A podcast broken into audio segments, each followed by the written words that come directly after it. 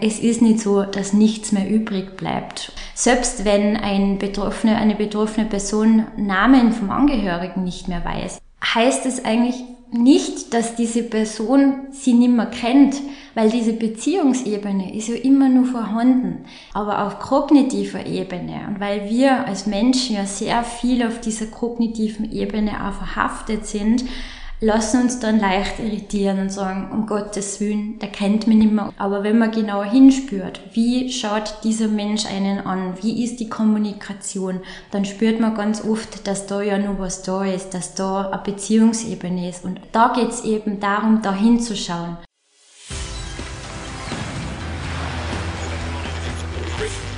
Gut zu wissen, der Erklärpodcast der Tiroler Tageszeitung. Hallo liebe Hörer und herzlich willkommen zu einer neuen Episode unseres Gut zu wissen Podcasts. Heute wieder mit mir, Renate Bergdold. Mit meinem heutigen Gast, der klinischen und Gesundheitspsychologin Christina Plätzer, spreche ich über das Thema Demenz. Eine Krankheit, die in unserer Gesellschaft immer noch stark stigmatisiert wird. Plätzer erklärt, was Betroffene und Angehörige tun können, wenn sie mit der Diagnose Demenz konfrontiert werden warum in der Gesellschaft noch viel getan werden muss, um das Stigma von der Krankheit zu lösen und vor allem, warum man sich auf keinen Fall entmutigen lassen sollte. Bevor wir aber näher in die Thematik eintauchen, wie gewohnt unsere fünf Fakten zum Thema. Demenz ist ein Oberbegriff für krankhafte Veränderungen des Gehirns, die mit einem fortschreitenden Verlust bestimmter geistiger Fähigkeiten wie Denken, Orientierung und Lernfähigkeit einhergehen. Bei einer Demenz läuft das Absterben von Gehirnzellen aufgrund krankhafter Prozesse rascher als normal ab. Die Folgen sind unter anderem eine zunehmende Vergesslichkeit sowie eine fortschreitende Beeinträchtigung wichtiger Gehirnfunktionen. Bis 2030 dürften laut Weltgesundheitsorganisation WHO rund 40 Prozent mehr Menschen weltweit mit Demenz leben als derzeit. 2019 waren weltweit etwa 55 Millionen Menschen betroffen.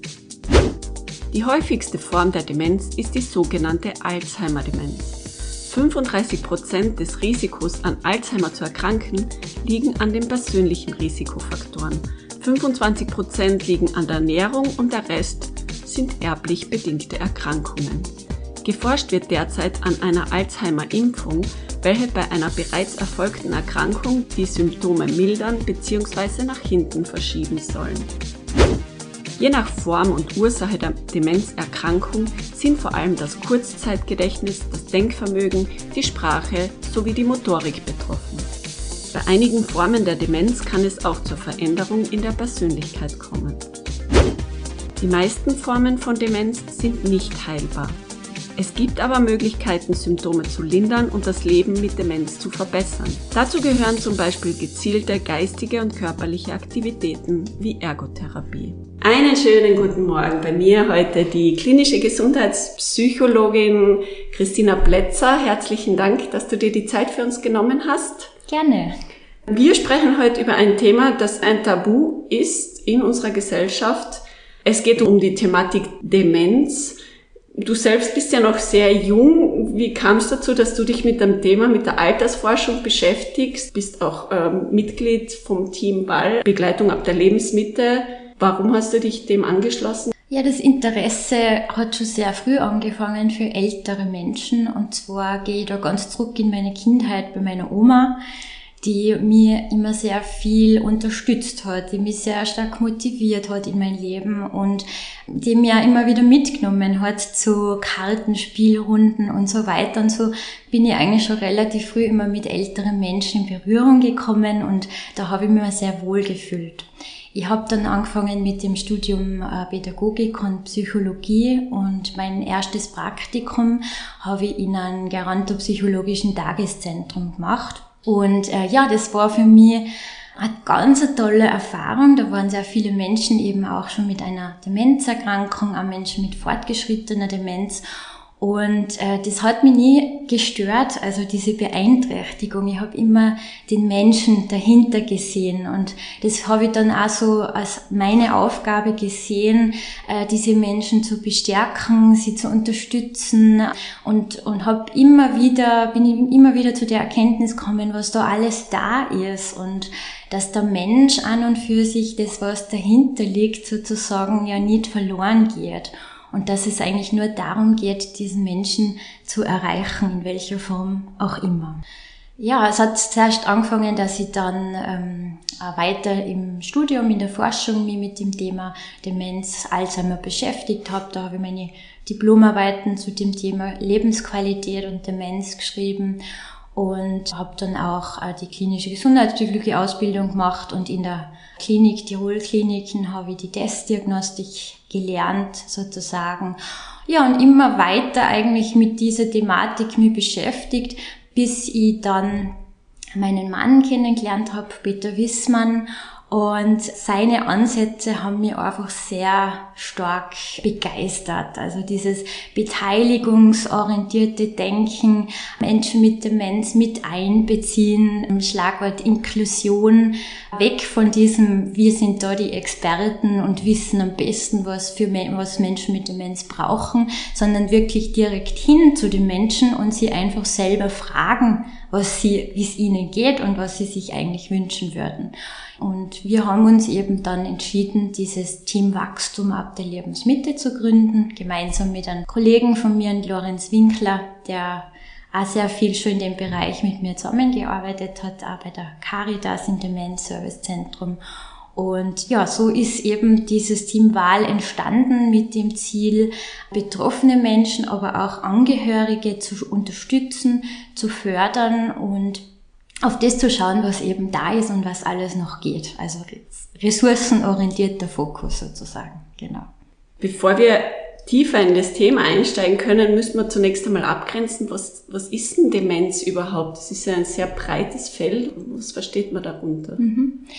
Ja, Demenz ist wirklich ein sehr breit gefächerter Begriff. Viele verwechseln ja oft Alzheimer mit Demenz oder fragen, was da der Unterschied ist.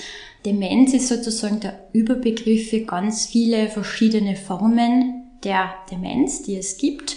Die häufigste Form ist jetzt zum Beispiel die Alzheimer-Demenz. Über 60 Prozent sind davon betroffen.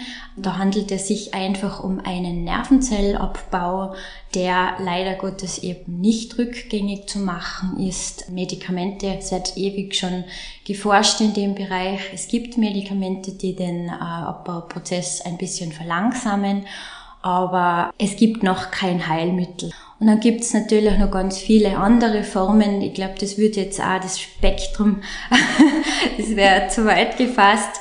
Aber es ist eben ganz wichtig, wirklich zu sagen, es ist jetzt nicht ein Mensch mit einer Demenz vor mir, sondern erstens mal ein Mensch, der ganz individuell ist mit seinen Bedürfnissen, mit, seinen, mit seiner Vergangenheitsgeschichte und alles, was er mitbringt. Und er hat eine spezifische Form der Demenz, die diagnostiziert wurde oder eben auch nicht, weil es gibt eine ganz große Grauzone von älteren Menschen, die sie auch wirklich wehren gegen eine Diagnose und die sagen, ich will das Ganze überhaupt nicht. Diese Stigmatisierung, die ja oft auch mit dem Begriff einhergeht, ist da eben ein Grund dafür. Also da muss man wirklich genau hinschauen, welche Beeinträchtigung hat dieser Mensch und es sind ja oft Personen mit zum Beispiel einer Alzheimer-Demenz, die dann auch wiederum ganz unterschiedliche Beeinträchtigungen haben. Ich kenne also einer Klient von mir, der vergisst nach zehn Minuten eigentlich alles wieder, aber ist wahnsinnig kompetent, kann über philosophische Themen sprechen. Also es ist unglaublich. Die andere Dame, die hat ein gutes Kurzzeitgedächtnis, aber die hat eben Probleme in der Wortfindung. Die tut sich sehr schwer mit dem Sprechen, der fallen die Wörter nicht ein, aber die wird nur genau wissen, was wir letztes Mal vor einer Woche gesprochen haben. Also da ist wirklich wichtig zu schauen, wo genau ist die Beeinträchtigung und was kann man denn mit diesen einzelnen Menschen ganz individuell tun. Das heißt aber, hängt es dann auch von der jeweiligen Persönlichkeit ab, wie sich die Demenz entwickeln kann oder wird? Das kann man so pauschal jetzt gar nicht sagen. Ich kann es nur aus meiner Erfahrung sagen, ich habe sehr viele Menschen mit einer Demenzdiagnose erlebt. Natürlich hängt es sehr stark von der Persönlichkeit ab, auch von den Interessen, die man früher vielleicht gehabt hat. Äh, grundsätzlich ist das Kurzzeitgedächtnis natürlich schon etwas, was bei den meisten beeinträchtigt ist. Auch die Wortfindung oder die Orientierung. Also da kann man auch mal schauen bei der Diagnostik. Man darf nur nicht überfordert sein, wenn man dann wirklich mal im Internet den Begriff Demenz eingibt, weil man dann wirklich erschlagen wird mit den schlimmsten Wörtern und Begriffen wie aggressives Verhalten, kompletter geistiger Verfall. Also diese Dinge sieht man leider immer noch häufig. Die Bilder, die damit einhergehen, kennst du wahrscheinlich auch wegfliegende Blätter vom Gehirn oder ein Radiergummi, der quasi das Gehirn auslöscht und es bleibt dann nichts mehr übrig. Und da das ist so ein bisschen unsere Aufgabe, von diesen Bildern wegzukommen und auch zu sagen, es ist nicht so, dass nichts mehr übrig bleibt. Und selbst wenn ein Betroffene, eine betroffene Person Namen vom Angehörigen nicht mehr weiß, was ja ganz schlimm oft ist für Angehörige, die so 50 Jahre verheiratet sind, heißt es eigentlich nicht, dass diese Person sie nimmer kennt, weil diese Beziehungsebene ist ja immer nur vorhanden. Es ist auf einer tieferen Ebene und das spüren Angehörige meistens schon, aber auf kognitiver Ebene. Und weil wir als Menschen ja sehr viel auf dieser kognitiven Ebene auch verhaftet sind, lassen uns dann leicht irritieren und sagen, um Gottes Willen, der kennt mich nicht mehr als seine Frau, ich bin jetzt plötzlich die Schwester oder die Tochter. Aber wenn man genauer hinspürt, wie schaut dieser Mensch einen an, wie ist die Kommunikation, dann spürt man ganz oft, dass da ja nur was da ist, dass da eine Beziehungsebene ist. Und auf die da geht's eben darum, da hinzuschauen und nicht den anderen zu sagen, ja, du spinnst ja total, du weißt nicht mehr, ich bin durch die Heidrun, wir sind seit 50 Jahren verheiratet, weil was löst es bei dem anderen aus? Scham, Zurückweisung, das Gefühl, man ist nie, nichts mehr wert und das verschlimmert ja eigentlich beim anderen dann nur diese Abbautendenz. Du hast ja auch schon angesprochen, diese Stigmatisierung, die es da in der Gesellschaft gibt, die ist dann aber tatsächlich auch durch diese Bilder, die vermittelt werden, durch dieses Wording, das damit auch einhergeht, verbunden, oder? Genau. Man braucht ja nur mal, einfach geht man mal durch die Straßen, fragt man ein paar Menschen, was verstehen sie unter Demenz, was sind so die ersten Dinge, die ihnen einfallen. Und da werden sicher viele sagen, um Gottes Willen, das will ich auf keinen Fall, das soll mich nicht treffen. Schlimmer als der Tod sind natürlich diese Bilder, die da auftauchen und die jahrelang aufgebaut wurden. Also jetzt sei es von den Medien aber natürlich hat die Medizin da auch einen Beitrag dazu geleistet, weil man da einfach auch sehr defizitorientiert schaut, was funktioniert nicht mehr. Genauso wie ein Schulmediziner, wenn, wenn man Kind sagt, ja, wo, wo ist das Problem, was geht nicht mehr? Man schaut nicht auf das, äh, was geht denn eigentlich noch ganz gut. Und da geht es jetzt auch nicht darum, die Schwere dieser Erkrankung zu verleugnen. Und natürlich ist es schwierig, wenn man selber dauernd alles vergisst und, und Dinge nicht mehr findet und wenn man die Namen verwechselt. Aber dieses Stigma das wirklich auf Menschen mit Demenz projiziert wird, ist einfach nicht gerechtfertigt und da gilt es sich auch vehement dagegen zu wehren. Weil selbst wenn ich ein Mensch bin, der eine Diagnose Demenz bekommt, heißt das nicht, dass ich eine leere Hülle bin oder dass ich plötzlich ein Alien bin, der irgendeine besondere Sonderbehandlung braucht, der plötzlich in eine Schiene fällt von Hilfsbedürftigkeit und selber eben nicht mehr in der Lage ist zu entscheiden. Und das passiert ja ganz oft, warum dann auch Menschen sagen, mit Demenz will ich nichts zu tun haben, weil ich will selber nur für mein Leben entscheiden. Ich will nicht, dass andere bestimmen, wie ich zu leben habe. Passiert leider Gottes oft in der Praxis. Zwei Menschen gehen in die Klinik, einer kommt mit einer Demenzdiagnose raus und plötzlich wird er ganz anders behandelt am nächsten Tag liegt zum Beispiel sein Pullover bereitgestellt und es wird permanent gefragt, ob es ihm eh gut geht und äh, Pflege wird dann plötzlich ein Thema oder Testament wird plötzlich ein Thema, wo ein betroffener Mensch völlig überfordert ist mit diesen Themen. Also da wird es in erster Linie mal darum gehen, diese Person oder die, dieses Paar mal abzuholen, zu schauen, was heißt denn das jetzt eigentlich für uns? Wie wollen wir unser Leben gemeinsam gestalten?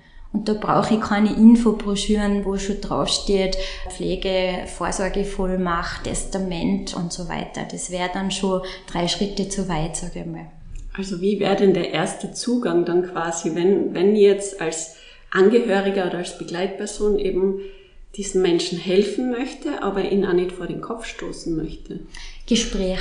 Also eindeutig sich jemanden suchen, der eine Ahnung hat von dieser Thematik, der nicht Angst einflößt in erster Linie, sondern wirklich einfach einmal die Personen sprechen lässt, was, was bedeutet das für sie, was verstehen sie unter Demenz, dass man einfach mal aufklärt, äh, was diese Erkrankung bedeutet, dass es sehr wohl, man kennt ja diese äh, Abbaurufe, mhm. sie haben nur zehn Jahre und danach sind sie Pflegefall und so weiter, dass man das wirklich einmal vergisst und sagt, man kennt in der Praxis viele Menschen, die kommen sehr gut damit zurecht und leben damit auch gut. Man kann sich sehr gut damit arrangieren, man kann sehr gut selbstbestimmt auch leben, aber es wird sich natürlich auch was verändern und was kommt auf sie zu, was könnte auf sie zukommen. Also da geht es einfach darum, das Gespräch zu suchen und auch ganz wichtig, das Gespräch mit Gleichgesinnten.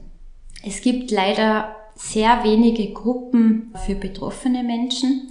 In Österreich sind es drei, die mir bekannt sind, wo wirklich auch Menschen mit Gedächtnisproblemen die Möglichkeit haben, auch darüber zu sprechen, wie es ihnen geht sich gegenseitig zu stützen, gegenseitig Tipps zu geben. Ja, in, in Innsbruck habe ich eine Gruppe aufgebaut, 2019, und die läuft wunderbar. Also wir sind jetzt schon mindestens acht Leute, die jetzt regelmäßig immer kommen und denen das auch sehr viel hilft, dass sie sich über ihre Probleme unter Gleichgesinnten austauschen können. Da braucht es natürlich einen Rahmen dazu, dass das funktioniert, weil die Personen vergessen vielleicht auch gleich die Termine.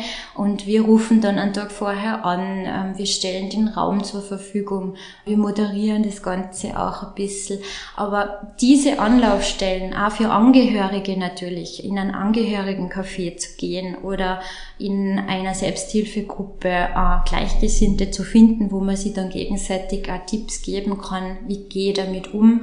Und eine Vertrauensperson und das kann jetzt in einer Beratungsstelle jemand sein oder es kann eine Psychologin sein, es kann aber auch vielleicht die Ärztin oder der Arzt des Vertrauens sein, das selber zu entscheiden, zu wem ich hingehe und wirklich auch das Selbstbewusstsein zu haben und zu sagen, also zu dem gehe ich nicht mehr hin. Also das hat mir überhaupt nichts gebracht oder meinem Angehörigen und zu dieser Person gehe ich auch nicht mehr hin wirklich auch sich zuzutrauen und zu sagen, wir suchen uns die Personen, die uns wirklich helfen können.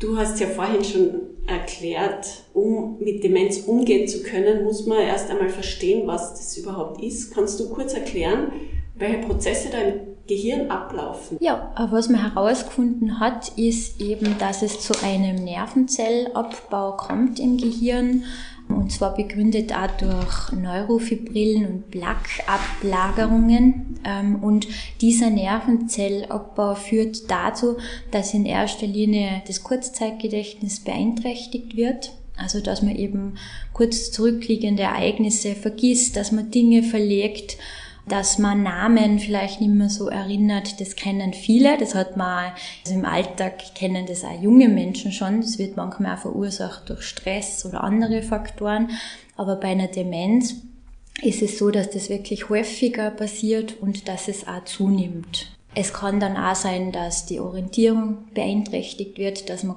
momentan nicht mehr weiß, wie man zu diesem Ort hinkommt, selbst wenn man schon seit 20 Jahren, sage ich mal, im selben Ort wohnt, dass man Straßennamen durcheinander bringt. Ja, Dinge, die man eigentlich immer gewusst hat, die ganz selbstverständlich waren, gelingen plötzlich nicht mehr. Das kann da zum Beispiel sein beim Kochen dass man seit 30 Jahren weiß man ganz genau, wie man zum Beispiel Pressknädel macht in Tirol, sage ich mal. Und plötzlich vergisst man die Handlungsabläufe. Man weiß nicht mehr, was muss ich als erstes tun, was kommt danach. Das verunsichert natürlich auch enorm und, und löst auch Angst aus bei vielen. Und es wird tendenziell ganz lang eben auch vertuscht oder verleugnet, weil eben die Angst so groß ist, dass man eine Demenzdiagnose dann auch bekommt. Gibt es da ein gewisses Alter, wo man anfangen sollte, sich äh, Gedanken zu machen? Mhm, ja, also tendenziell sagt man, ab 60 Jahren ist das Risiko erhöht. Das, der Hauptrisikofaktor für eine Demenz ist das Alter. Und ja, wir sagen oft, so wie man als Frau mit 40 Jahren einmal eine Brustuntersuchung machen lassen sollte, schadet es nicht, wenn man dann einfach auch ähm, einmal auf die Gedächtnisambulanz geht und eine Gedächtnisabklärung macht. Das kann man auch ruhig schon machen im früheren Alter, sag mal so ab 50 oder 60, wenn man selber das Gefühl hat, mei, ich bin mir nicht ganz sicher, ob es mit meinem Gedächtnis noch alles richtig ist, dass man einfach für sich selber eine Gewissheit hat. Es wird dann eine Testdiagnostik gemacht und halbjährlich oder jährlich, je nachdem, hat man dann wieder Kontrolluntersuchungen und dann sieht man man eher selber, ist das Leistungsniveau gleich geblieben, was hat sie denn verändert und in welchen Bereichen hat sie da was verändert. Jetzt hast du es aber schon angesprochen, viele vertuschen das aus Scham, aus Angst. Meistens denke ich, ist es so, dass die Angehörigen das früher bemerken. Wie könnte man denn jemanden darauf ansprechen, dass er eben zu so einer Untersuchung geht? Indem man vielleicht zu Beginn dieses Wort Demenz gar nicht erst in den Mund nimmt. So ist bei uns sehr viel gelungen äh, in der Praxis, dass man einfach dieses Wort nicht immer benennen muss und dass es erst einmal darum geht, eine Gedächtnisüberprüfung zu machen. Einfach einmal zu schauen, wie ist denn jetzt so das Gedächtnis. Das nimmt vielen am Anfang einfach die Angst weg. Und so gelingt es auch bei vielen, die Angst haben, dass sie sich einfach mal untersuchen lassen, weil es darum geht, wie eine gesunden Untersuchung einfach mal das Gedächtnis zu untersuchen. Und in Folge dann kann man wirklich sich eine Begleitung suchen und sagen, okay, man hat bemerkt, in den und den Bereichen gibt es Schwierigkeiten. Es geht in Richtung einer Demenz, dass man aber auch dann wirklich darüber spricht, was das heißt, dass der Verlauf gleichbleibend sein kann, dass da aber auch abbauend sein kann, dass es viele Möglichkeiten gibt, die ich da tun kann, aber nicht gleich am Anfang. Und da würde ich sehr viele Menschen schon verlieren. Und da spreche ich vielleicht jetzt ein bisschen gegen die fachmedizinische Meinung oder auch das, was ich im Studium gelernt habe dass es ganz wichtig ist, das zu benennen. Und aus meiner Erfahrung bin ich draufgekommen, das führt dazu, dass ich viele Menschen überhaupt nicht erreichen würde, die ich jetzt erreicht habe diese Gruppe, die, von der ich vorher gesprochen habe, würde nicht existieren, wenn die Gruppe eine Demenzgruppe heißen würde. Da würde niemand von den Betroffenen kommen, weil die sich auch nicht mit diesem Wort gern identifizieren. Demenz heißt ja ohne Geist, wortwörtlich übersetzt, und von dem Wort wollen wir eigentlich ein bisschen wegkommen. Der neue Fachbegriff aus der Diagnostik heißt neurokognitive Störung aus dem DSM 5 ist zwar jetzt auch nicht unbedingt ein sexy Wort, mit dem man sich gern identifizieren will, aber da eben dieser Demenzbegriff so belastet und behaftet ist, ist unsere Erfahrung, dass man den nicht unbedingt gleich nennen muss, sondern dass es zuerst einmal darum geht, die Menschen überhaupt dazu zu bringen, sie untersuchen zu lassen, einfach vielleicht einmal in einer Gruppe zu sprechen und zu sehen, aha, es gibt auch noch andere Personen, denen geht's genau gleich wie mir, die können schon besser damit umgehen, da kann ich auch was lernen daraus. Und vor allem auch eine kompetente Beraterin oder ein Berater, der wirklich auch einen langsam hinführt und, und auch gleich praktische Hilfe und Unterstützung gibt im Alltag, was ich denn machen kann. Was kann ich denn jetzt tun? Weil die Menschen wollen ja was tun, die wollen ja nicht kommen und danach gehen sie raus und sind komplett frustriert und wissen erst recht nicht, wie es jetzt weitergeht. Wir haben jetzt das Thema Angst gehabt. Es ist ja auch bei Angehörigen so, dass man dann Angst hat, wenn man das begleitet bis zum Schluss, wo man ja sehr viel mitkriegt, nicht nur Negatives, auch viel Positives, aber es schätze ich, bleibt auch die Angst, dass man selber dann betroffen ist, wenn man es eben hautnah erlebt hat. Ja. Inwiefern spielt denn die Genetik da eine Rolle?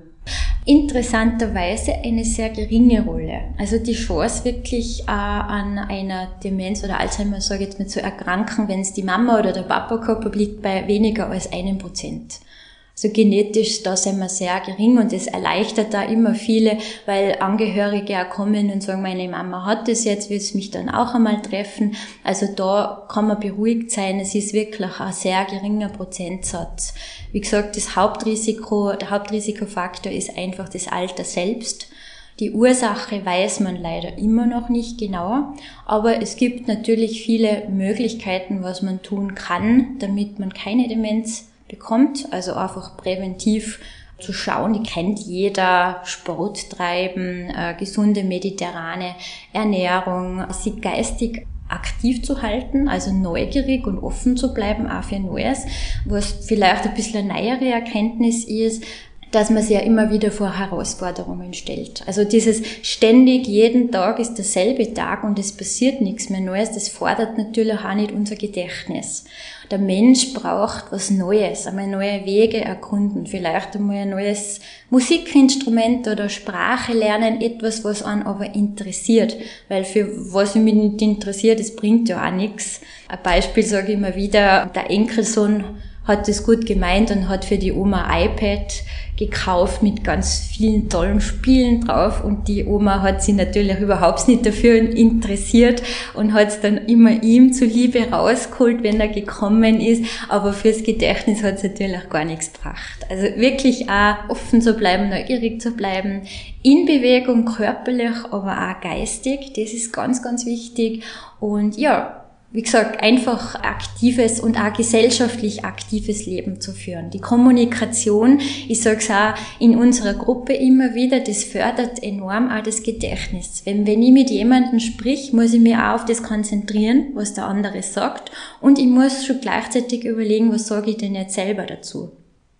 Was manchmal aber auch Überforderung sein kann bei einer Demenzerkrankung, wenn viele Menschen gleichzeitig sprechen das oft eine Enttäuschung auch für Angehörige zu sagen, jetzt ist endlich mal die Familie zusammengekommen und der Vater hat eine Demenz und der sitzt da ganz apathisch und spricht kein Wort. Das ist ganz einfach zu erklären. Das sind zu viele Informationsquellen auf einmal und das kann er einfach nicht mehr verarbeiten. Deswegen ist dann da oft gescheiter, wirklich Einzelgespräche zu suchen oder auch einen Körperkontakt zu suchen, dass man wirklich die Person mal bei der Hand hält und direkt in die Augen schaut und spricht spricht, so dass sich die Person einfach besser auf einen konzentrieren kann. Das war jetzt schon das perfekte Stichwort. Wie ist denn das dann seit der Corona-Pandemie? Wir alle sind mit Masken im Gesicht, man erkennt fast keine Mimik mehr. Wie gehen denn demenzkranke Menschen mit so etwas um? Können die, da, können die dann überhaupt noch einordnen, wenn man mit ihnen spricht? Ähm, ja, da würde ich jetzt einfach gerade zu frech sein, die Frage nochmal korrigieren, weil Menschen mit Demenz kann ich jetzt gar nicht so pauschal sagen, weil das wäre so wie wenn ich sage, wie gehen brünette Frauen mit dem um, weil ja natürlich auch jeder Mensch ein Mensch ist und das uns auch so wichtig ist beim Team Wahl, dass das ja immer wieder auch passiert. Das macht man gar nicht so. Wie macht denn das ein Mensch mit Demenz sozusagen? Ja, wie mache ich das als Person? Äh, wie gehe ich damit um? Aber das ist etwas, was ich auf jeden Fall unterstreicht, dass die Mimik ganz wichtig ist in der Kommunikation mit jedem Menschen. Weil wenn man merkt es ja selber jetzt auch, wenn man dauernd die Masken aufhat, man sieht wirklich einen Großteil vom Gesicht nicht mehr. Man kann äh, bestimmte Stimmungen und so weiter nicht einordnen. Und es ist schon so, wenn die Kognition einfach ein bisschen nachlässt, dass man einfach auch mehr auf Stimmungen schaut, äh, dass man mehr äh, dieses subtile, nonverbale einfach auch mehr oder besser wahrnimmt. Und wenn dann einfach diese Maske drauf ist, dass dann bestimmte Informationen auf jeden Fall verloren gehen. Im Pflegeheim haben sie dann eine nette Idee gehabt, ich weiß nicht mehr, was war, dass dann auch die Masken quasi auch mit Gesichtern bedruckt haben, was ich ganz eine tolle Idee finde und viele Heimbewohner haben auch kein Problem jetzt gehabt mit den Masken, aber es gibt natürlich auch wiederum andere, die vielleicht schon weiter fortgeschritten sind, die das am Anfang nicht einordnen haben können, warum die jetzt alle so komisch herumlaufen. Also ich sage immer, es ist ganz individuell unterschiedlich, aber so wie es insetzend auch geht in der Kommunikation ohne Maske, dass wir einfach freier sind im Sprechen, dass man mehr sieht. Genauso ist es danach für Menschen mit einer Demenzerkrankung. Worauf ich eigentlich hinaus wollte, war die Frage, ob die sich dadurch mehr zurückziehen, weil diese Lesart vielleicht herabgesetzt ist ein bisschen mehr durch die Masken. Also zurückziehen habe ich jetzt nicht beobachtet. Wir haben ja auch ähm, bei unseren Gruppen oder auch in der Therapie Maskenpflicht und das hat jetzt eigentlich nichts verändert in dem Bezug, dass die trotzdem aktiv sind. Das Problem ist eher dies, dass viele Menschen mit einer Demenzerkrankung älter sind und viele ältere Menschen haben auch Probleme mit dem Hören dass die oft ein Hörgerät brauchen und äh, wenn man durch die Maske spricht, dass man einfach nicht mehr so gut verständlich ist und das führt dann dazu, dass sie die Menschen zurückziehen, weil sie irgendwann einfach aufgeben und sagen, jetzt hat er mir das dreimal und ich verstehe das immer noch nicht, dass man das dann irgendwann peinlich ist und dass man sie dann auch dadurch zurückzieht was generell ein Problem ist, die Schwerhörigkeit, dass viele Ältere ja ein Problem haben mit einem Hörgerät und das wiederum kann auch die Demenz verstärken, weil man ja viele Informationen nicht mehr mitkriegt oder nicht aufnimmt, ist das Gedächtnis nicht mehr so sehr gefordert und baut dadurch auch schneller ab. Also wirklich auch darauf zu achten, dass man ein Hörgerät sich anschafft, dass man mal seine Ohren überprüfen lässt, weil dies kann dazu führen, dass eben eine Demenz, wie gesagt, schneller voranschreitet. Gibt es Möglichkeiten, dass man diesen Prozess verlangsamt? Du hast vorhin schon angesprochen, Risikofaktoren kann man von vornherein schon etwas minimieren durch Sport, durch Ernährung. Was, was da, glaube ich, ganz zentral ist, ist gesellschaftliche Teilhabe mit einer Demenzdiagnose aktiv in der Gesellschaft integriert zu bleiben. Also wirklich auch kulturelle Veranstaltungen weiterhin zu besuchen, an Verein weiterhin zu besuchen. Weil was leider Gottes oft passiert, ist, dass aufgrund von der Gedächtnisbeeinträchtigung, aufgrund von dieses sich Schämens, dass wir bestimmte Dinge nicht mehr einfallen oder dass ich vielleicht manches doppelt sage und der andere lacht mich dann aus, dass sie die Menschen zurückziehen. Und das wiederum führt dazu, dass das Gedächtnis weniger stimuliert wird, weil wenn man, das kennt man jetzt in der Corona-Zeit nur zu Hause ist oder in Quarantäne, man ist einfach nicht mehr so gefordert und man baut auch vom Gedächtnis her ab. Und deswegen ist es ganz wichtig, ob mit einer Demenzdiagnose oder Gedächtnisprobleme, dass man versucht, trotzdem gesellschaftlich dabei zu bleiben und auch über das zu sprechen. Wirklich auch, jetzt sage ich mal, im Verein zum Beispiel, im Musikverein haben wir das gehabt, mit der Leiterin zu sprechen und sagen, ja, da gibt's jetzt diese Person und die hat da ein bisschen Gedächtnisprobleme. Es ist ja immer unangenehm, wenn sie vielleicht was zweimal oder dreimal sagt, aber nur damit sie alle Bescheid wissen, es war enorm wichtig, dass die einfach weiterhin dabei bleibt, weil der tut das so gut, das Chorsingen. Äh, oder einer, der singt immer auf Beerdigungen. Das ist seine Lieblingskorpsbeschäftigung. Und ja, einfach dafür zu sorgen, dass die Person den Termin nicht vergisst. Da sind Angehörige natürlich auch gefordert, zu erinnern oder direkt dahin zu bringen und auch die Beteiligten einfach darauf hinzuweisen, dass das halt manchmal sein kann, dass der vielleicht was vergisst oder durcheinander bringt. Aber diese gesellschaftliche Teilhabe, das inkludiert motiviert bleiben ist so enorm wichtig und wir haben viele Beispiele von Personen, auch bei uns jetzt im Freundeskreis vom Team Wahl, Architektin, die seit 20 Jahren Häuser konzipiert, trotz einer Alzheimer-Diagnose. Sie vergisst wahnsinnig viel, aber durch persönliche Assistenz, durch Unterstützung und Begleitung ist ihr das immer nur möglich. Und die hat eine sehr hohe Lebensqualität. Aber da höre ich halt schon nochmal aus, die Sensibilisierung in der Gesellschaft ist halt einfach noch immer nicht so angekommen, wie sie hätte ankommen genau, Genau, ja. Das ist eigentlich das Wichtigste, zu sensibilisieren, aufzuklären, nicht immer nur diese Negativbilder zu zeigen, nicht immer dieses defizitorientierte Denken, sondern wirklich auch in die andere Richtung zu schauen. Und da haben wir noch sehr viel Arbeit. Ein Teil von dieser Arbeit habt ihr aber schon gemacht. Ihr habt ein Buch herausgebracht.